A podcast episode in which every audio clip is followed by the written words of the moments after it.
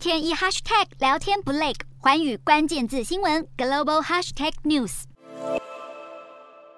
拄着拐杖，在记者搀扶下，教宗方济各走往椅子坐下，准备接受专访。教宗在二号接受路透社专访，首先谈及的就是近期外界十分关注的教宗的身体健康。方济各立刻驳斥准备辞职的说法，但方济各也坦诚，如果有一天健康不佳，让他无法管理教会，他可能就会辞职。另外，方济各也透露，他的膝盖有小裂痕，已经接受镭射治疗和磁疗，但他否认有关他去年七月接受大肠手术期间被诊断出胃癌的谣言，并表示这只是。是宫廷八卦。而方济各本月将前往加拿大访问。他说，如果可能，访问完加拿大之后，他想走访莫斯科以及基辅。教宗一再表示，他愿意协助调解俄罗斯和乌克兰之间的战争，还说他认为有希望获得俄罗斯总统普丁邀请访问。尽管西方国家还是希望乌俄两国能进行和平谈判来化解战争，但俄罗斯持续猛烈攻击乌克兰的行为获得白俄罗斯的支持，让俄罗斯利用白俄领土压迫乌克兰。因此，英国外交部在四号宣布将。在五号对白俄罗斯实施新的经济、贸易和运输制裁，包含对炼油产品、电脑零组件与奢侈品的出口等，价值约六千万英镑商品实施进出口禁令，以及禁止从白俄进口钢铁作为惩罚性措施。